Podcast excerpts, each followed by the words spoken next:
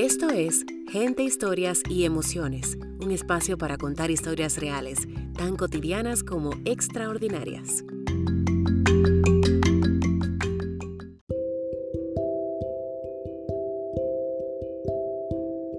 Bueno, bueno, bueno, 31 de diciembre y aquí estamos para entregar el último episodio de Gente, Historias y Emociones agradecidísima del apoyo de todos ustedes, los oyentes, los autores que enviaron sus textos, la gente que me ayudó a armar cada episodio.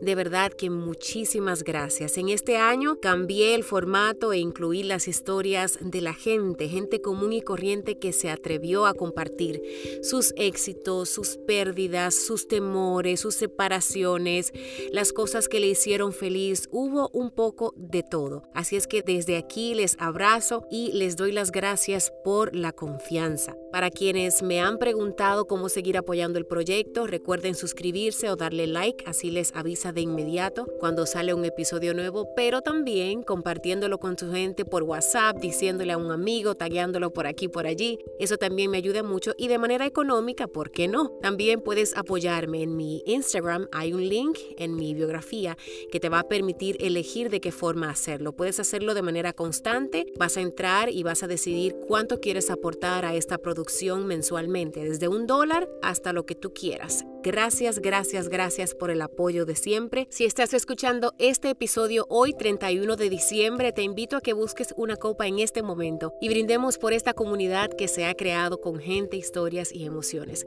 Ha sido un año lleno de retos en todos los sentidos, pero yo celebro por ti, por todos ustedes que están ahí haciendo posible que este podcast continúe y que sigamos uniéndonos a través de las historias. Y ahora sí, nos vamos a disfrutar de Los Plátanos para el Mundo por Viler Cacheco, a quien también podrán escuchar con una pequeña reflexión luego de este relato.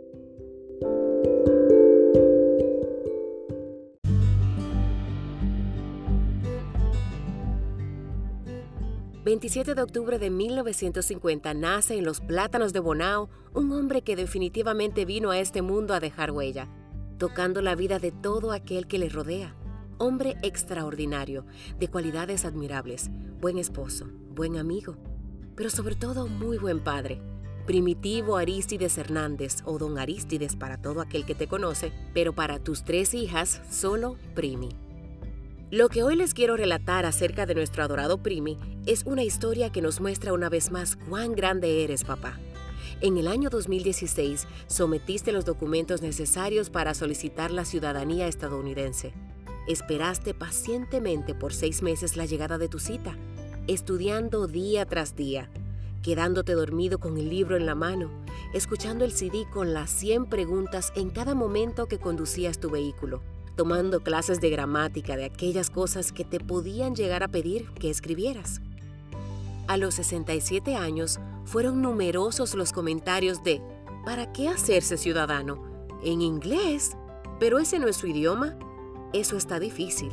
Y otros tantos comentarios que aunque no llegaron a salir de la boca de muchos, se les materializaban en sus mentes y corazones se les podía leer en la cara al decirles que estudiabas para pasar el examen cívico en inglés para la ciudadanía americana. Llegó la oportunidad. Aquel día acudimos mami, tú y yo. Llegamos preparados con bastante antelación. Te acercas a la ventanilla y te registras. Al pasar una hora, llaman tu nombre. Primitivo Aristides Hernández. Te paras de la silla y vas confiado a la puerta que te requieren. Pasan los minutos. Esto se hace eterno. Cinco, 10, 15 minutos. Mami y yo afuera fervientes en oración. Finalmente, saliste de ese cuarto cabizbajo. Levantas la mirada hacia nosotras y empiezas a mover la cabeza de un lado a otro. Ya sabemos lo que significa. No lograste pasar. Te disculpas conmigo profusamente, que por hacerme perder mi tiempo. Mami y yo tratando de darte ánimos. Primi, no te preocupes, eso no es nada. Seguro fueron los nervios. Aquí hay muchos que aún hablando inglés de corrido se queman. Eso no es nada, pa. Ánimos. Pasaron un par de meses y a Dios gracias recuperaste la confianza en ti. Me llamaste y me avisaste que querías intentarlo de nuevo. Envía todo otra vez y así lo hice. Pa luego es tarde, mandé todo de inmediato. De nuevo, mientras llegaba la cita, tú estudiabas. Pasando páginas hacia la izquierda, escuchando el CD, practicando lectura y escritura con la teacher, mi querida prima Yuri, cada oportunidad que el trabajo te lo permitía. Mayo 2017. Llegó el día de la segunda cita. Arrancamos de nuevo, mami, tú y yo, los tres mosqueteros, o más bien cuatro, porque en esa ocasión llevaba a tu nieto Miguel Andrés en el horno, mi amuleto de la buena suerte. Llegamos justo a tiempo. Ese día se respiraba un aire diferente. Yo me acerqué contigo al mostrador con aquel barrigón. Eran siete meses de embarazo, pero parecían diez. Te registramos. Luego de una media hora de espera llaman tu nombre. Primitivo Aristides Hernández. Por favor, dirigirse a la puerta número 3. Yo me levanto contigo y apelo al buen corazón de la gente. Le explico que eres paciente de linfoma y me gustaría entrar contigo a la entrevista si es posible. No sé qué santo nos acompañó ese día, pero me dejó pasar. Respiro profundo porque no me lo creo. Entramos a su oficina. Ay, mi madre, pero qué reguero tiene este hombre en este escritorio. Y todo este polvo. Discúlpeme, dominicana al fin, obsesionada con la limpieza, eso jamás lo olvidaré. Al entrar nos pide que nos sentemos. Nos cuenta que leyó la información enviada por el doctor. Yo le incluí esa chinita en la aplicación para ver si eran más flexibles. Y nos cuenta que entiende tu situación médica, pero que desafortunadamente no es razón suficiente para exonerar el examen. Me volteo a verte. Ya estás con cara de derrota. El agente te pregunta si deseas examinarte de nuevo. Cruzamos la mirada y asientes con la cabeza. Le dices que sí, que te atreves de nuevo. Él aprovecha para darme mi sermón y me deja en claro que estoy ahí solo para observar. No puedo decir ni ji o todo se vendrá abajo. Respiro profundo. Te doy una última mirada y te digo con los ojos, tú puedes, pa, sin miedo. Vuelvo a respirar profundo. Parecía que estaba practicando para el parto y me estoy más quieta que una foto. Él te empieza a hacer las preguntas del lugar, nombre y apellido, dirección, nacionalidad, casado, tiene hijos, etc. Sin voltear a mirarte, estoy anonadada. ¡Wow! Vas bien. Responde sin trabarte. Vamos, va, tú puedes. Sigo sin mirarte. No quiero que nada te saque de tu centro y mucho menos que la gente vaya a pensar que te estoy ayudando. Ya saben que ganas no me faltaban Tranquila, Vilerquita, no te atrevas a moverte y mucho menos a mirarle. Llegamos al paso 2, las preguntas cívicas. Viene la primera y le respondes. La segunda buena también. La tercera, uy, ahí te equivocas. Anda, primi, no te trabes, yo sé que te lo sabes. Cuarta pregunta, también contestas bien. Quinta pregunta, otra que aciertas. Dios mío, lo vivo y no lo creo. Pellizquenme. Respiro de nuevo y pienso, Diosito, no me permitas que rompa fuente aquí. Se me va a salir el corazón por la boca. Sigo fija viendo a la gente. Contestas la pregunta 6 y la 7. Oh Padre amado, lo lograste. Llegamos a la mitad del camino. El agente dice, bien, vamos a leer.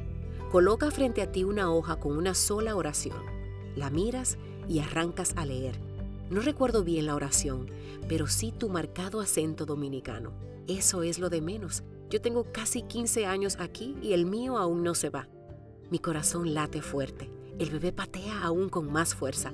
Un paso más, Prim, y ya casi lo logras. Paso 3. A escribir.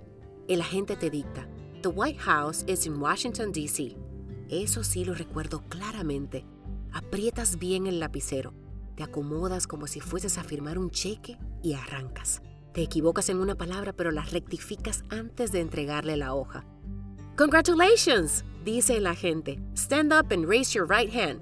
Volteo a verte emocionada, te juramentas y te abrazo. Te entrega tu hoja certificando que pasaste y te aclara que estarás en el grupo que se juramentará oficialmente por la tarde. Ambos salimos de la oficina.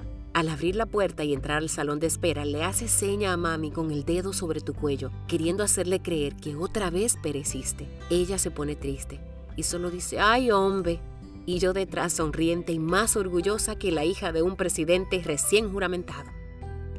Ese día fue súper especial. Toda la familia súper orgullosa de ti por haber ganado otra batalla. Todos celebraban, incluso aquellos que, como el apóstol Tomás, pedían ver para creer. Primi, el legado que dejarás a esta familia es invaluable. No sé si eres el mejor del mundo, como dicen muchos, pero definitivamente eres lo mejor que nos pudo pasar. no nos va a alcanzar la vida para demostrarte lo mucho que te amamos y lo orgullosas que estamos de ti.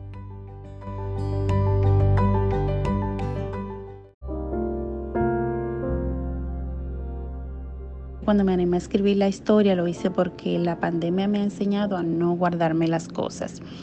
Este ha sido un año de muchas lecciones y una de las más importantes es esa. Mi papá siempre nos ha dicho que no nos olvidemos de vivir. Don Primi es un ser muy especial y tanto él como mi mamá son personas que realmente admiro y que aspiro algún día a llegar a ser como ellos. Todos los días yo despierto con un propósito y es que yo puedo hacer hoy que haga a mis padres feliz. Yo sé que algunos dirán, Dios mío, pero qué afán de vida. pero en realidad que no cuesta nada porque la felicidad de ellos reside en el bienestar de sus hijas. Y algo tan sencillo como yo hoy voy a ceder el paso a todo el mundo, o yo hoy no solo voy a decir buenos días, sino que le voy a agregar un cómo estás a todo el que pasa por mi lado, o ser más paciente con mis hijos, o dedicar una o dos horas a mí para hacer lo que yo desee. Esas son cosas que no cuestan nada y que son invaluables para el que las recibe. De verdad que este año nos ha arrastrado una y otra vez como la ola del mar que no te quiere soltar.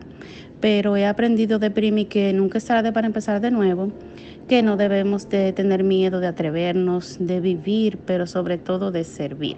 Como bien dijo la Madre Teresa, que quien no vive para servir, no sirve para vivir.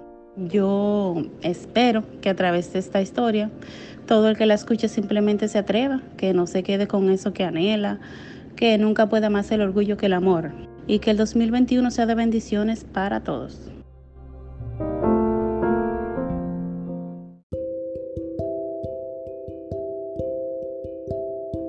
Solo me queda agradecerle a Viler Cacheco y a su padre Don Primitivo por permitirnos conocer su ejemplo de vida. Se olvidó de limitaciones del idioma, de la edad, de estar en un país diferente al suyo, se enfocó en su meta y lo logró. Muchas gracias, Don Primitivo, por el honor de conocer su historia de vida y su ejemplo de luchar contra esas cosas que a veces nos hacen sentir pequeñitos, pero que si las enfrentamos pueden tener un resultado positivo. Gracias de verdad. A ustedes muchísimas gracias por acompañarme o por permitirme acompañarles además en este año 2020 que ha sido tan retador. Un abrazo fuerte, espero que nos encontremos en la siguiente temporada y ya desde ahora está abierta la convocatoria para enviar sus historias. No tengo una fecha para cerrarla, pero si tiene algo en mente, escríbalo hoy y vaya enviándolo a mi correo para ser tomado en cuenta para las historias de la siguiente temporada. Un abrazo fuerte y nos vemos el año próximo. Sixta Morel les acompañó.